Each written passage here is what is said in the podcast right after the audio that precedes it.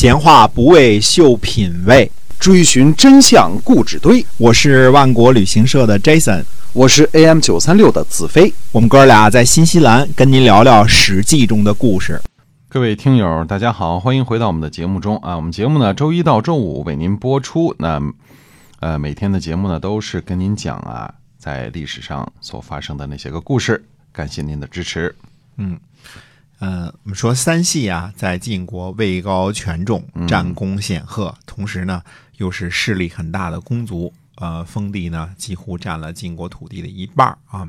虽然很多人不满，但是地位呢还是相当的巩固的。嗯，我们说栾书呢，这个终于找到了一个绝佳的机会，给三系呢上眼药。嗯，找到了一个突破点啊。这个。突破点呢，实际上也是身为国君的晋厉公呢比较薄弱的一个呃环节。嗯，他比较忌惮呢，呃，竞争对手对国君这个位子有竞争力的对手。那么，嗯，这是他所忌惮的。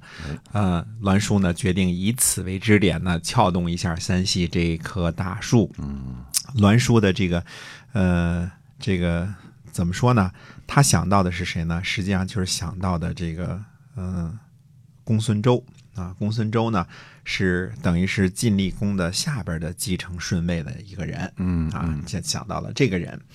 栾书的这个第一招是什么呢？就是指使在鄢陵之战俘获的这个公子伐呀，他找这个楚楚国的这个被俘的这个公子伐呀，去向晋厉公呢诬陷西至。啊，他怎么诬陷细致呢？他呃，楚国的这个公子公子伐啊，就对晋厉公了说：“他说，想当初啊，是细致召我们国君来参战的。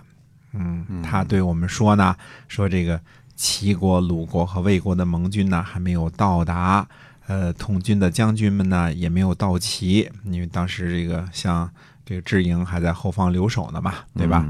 呃，西周还在这个各国请求援兵的嘛，弃师呢。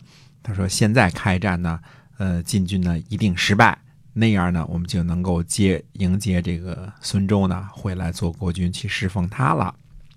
这个，嗯，怎么说呢？先告一状，就说这个，嗯，三系呀，实际上是想对晋厉公不好，想要去找他的竞争对手。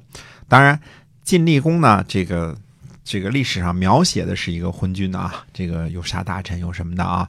可是晋厉公呢，并没有这个表面上看起来那么昏庸浅薄。嗯，呃，这个公子伐呢是楚国的俘虏，现在呢举报西至，那到底是真假？其实这事儿是无从考证的，到底也是没办法考证的。呃，不能就此呢就定了这个西至的罪。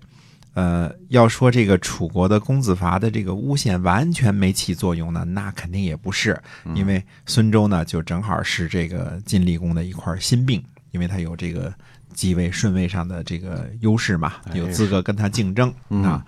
那么孙周呢，而且比晋厉公呢还年轻，现在居住在周王室的都城，居住在洛邑呢，名声呢不错，名声非常好，正好是。晋厉公非常忌惮之人啊！晋厉公呢，对于这个楚公子伐的这个信这个话呢，并没有全信，但是也没有不信。晋厉公呢，就找来栾书，栾书是中军将兼正卿嘛，哎，找他来给找这人找着正主了啊！说来参详参详这个公子伐的这个话，嗯，这个呢，呃，恐怕也正好是栾书所设计的一环，他想象到他可能来找他啊。那么栾书呢，深知这个晋厉公的为人啊，他并没有直接呢参与这个诬陷，呃，就是公子发说的这个对，肯定是就是这么回事啊，这个细致不好啊，而是给了一个模棱两可的一个回答。他说：“也许有吧。”嗯，这个答案也很巧妙啊。如果看的话，这个呃，栾书呢，如果是这个肯定公子伐的这个指控呢。呃，他又不是当事人，他怎么得知详情的？对，这样可能晋厉公马上就能想到，说这个他跟公子伐呢，呃，是一伙的，他俩对吧？串通了，串通了，哎，很可能受了栾书的指使了。可这种模棱两可的回答呢，就把这个栾书本人呢和晋厉公的距离呢拉近了，因为。也许有吧，其实晋厉公心里想的事也是什么？也许有吧，对吧？他们俩站在一块儿了，哎，我也不知道啊。我和国君您一样的好奇啊，是这个潜台词啊。于是呢，栾书呢就趁机使出了连环计的第二招。嗯栾书对晋厉公说呢，说这事儿呢也许有，呃，要不为什么细致不去安抚自己军队死伤的将士，而去接受这个楚国国君的礼物呢？那大家知道记得这个鄢陵之战的时候，这个楚共王送了一只弓嘛，对吧？嗯嗯，俩俩人还特别的客气啊。那么，呃，这样的话呢，就是只说这件事事情的事实，就是他接受了楚国国君的礼物啊，嗯、但是没有去安抚自己死伤的将士。他说：“要不国君您派细致去出使一下周王室，去调查一下他和孙周有没有勾结呀？”嗯，你看栾书这个这个知道这个晋厉公的心病在哪儿啊？说要不您去他出使一下，就派细致出使一下周王室啊。这个栾书这个人呢，真正的狡猾多端啊，他不直接呢说核实一下这个楚公子伐的这个诬告，嗯而是站在晋厉公的这个同一个立场上呢，提出怀疑。因为接受楚共王的礼物这件事儿，细致是说不清楚的，因为总有瓜田李下和通敌之嫌啊。尽管是贵族范儿啊，尽管是这个贵族的这个风范啊，那么。我栾书呢，也跟国君您一样的怀疑，也同样的无法证实。作为忠臣的我栾书呢，只好给国君您出个计策，判断一下细致是否和孙周有勾结。嗯对吧？其实我们现在人都明白了啊，这个栾书这个计策呢，实际上是偷换概念了。也就是说呢，如果细致和孙周有联系，其实这件事并不等于说细致就在勾结孙周谋反，对对吧？对，如果细致和孙周有联系呢，也不能够证实公子伐的这个指控。可是，这个栾书呢，是多年来经常这个呃挖井挖坑的啊。这个栾书是个有本事的人啊，他深深知道什么呢？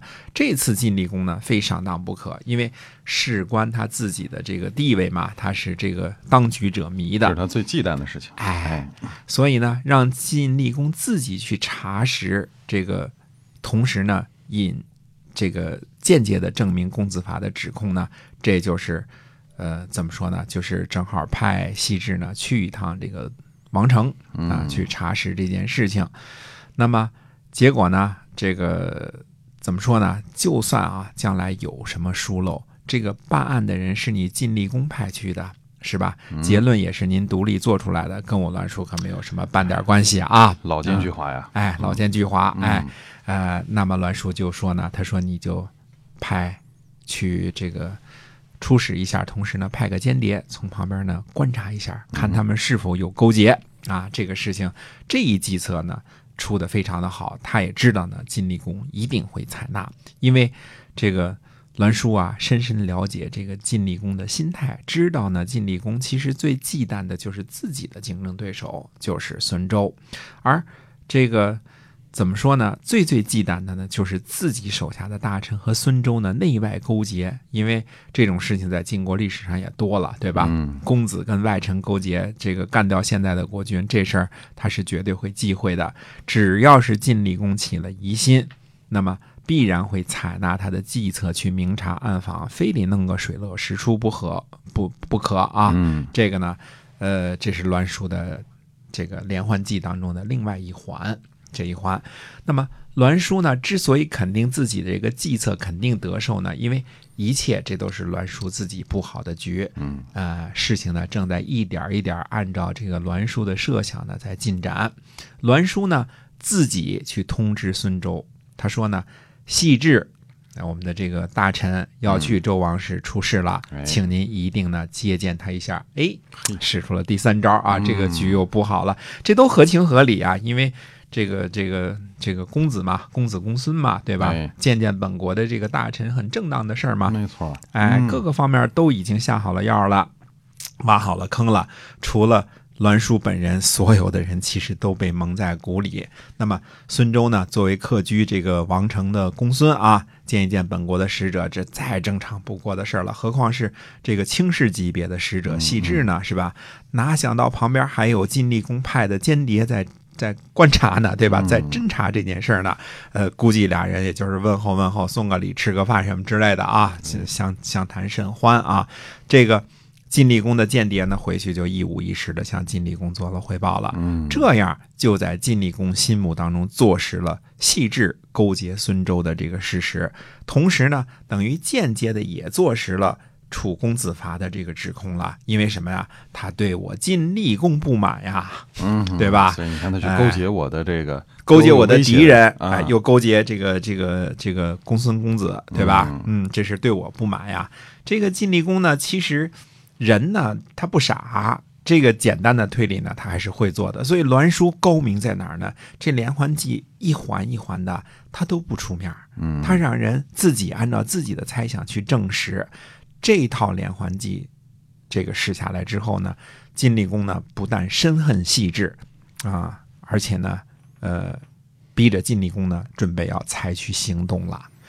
所以这一招呢，这是栾书同学这个这个连环计啊，这这坑挖的是，呃，真深呐、手段太厉害了啊，啊，这套路太厉害了。而且呢，这里边看不出他有有他什么事儿，是吧？哎，对对，所以这个，这个中军将兼正卿，这个玩兵的人、玩阴谋的人呐，这个可怕，在古代这不是一个高尚的职业。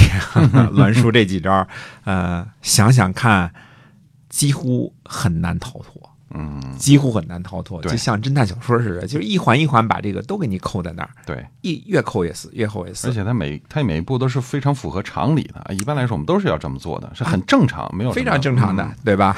没想到呢，每一步都是他的阴谋。哎，对，没错，哎哎，两边串着气儿啊啊，所以栾书非常的厉害哎。那么，到底晋厉公会不会对细致下手呢？或者对三系下手呢？嗯那么下回接着说，好，我们今天呢就先跟您聊到这儿，下期节目再会。再会。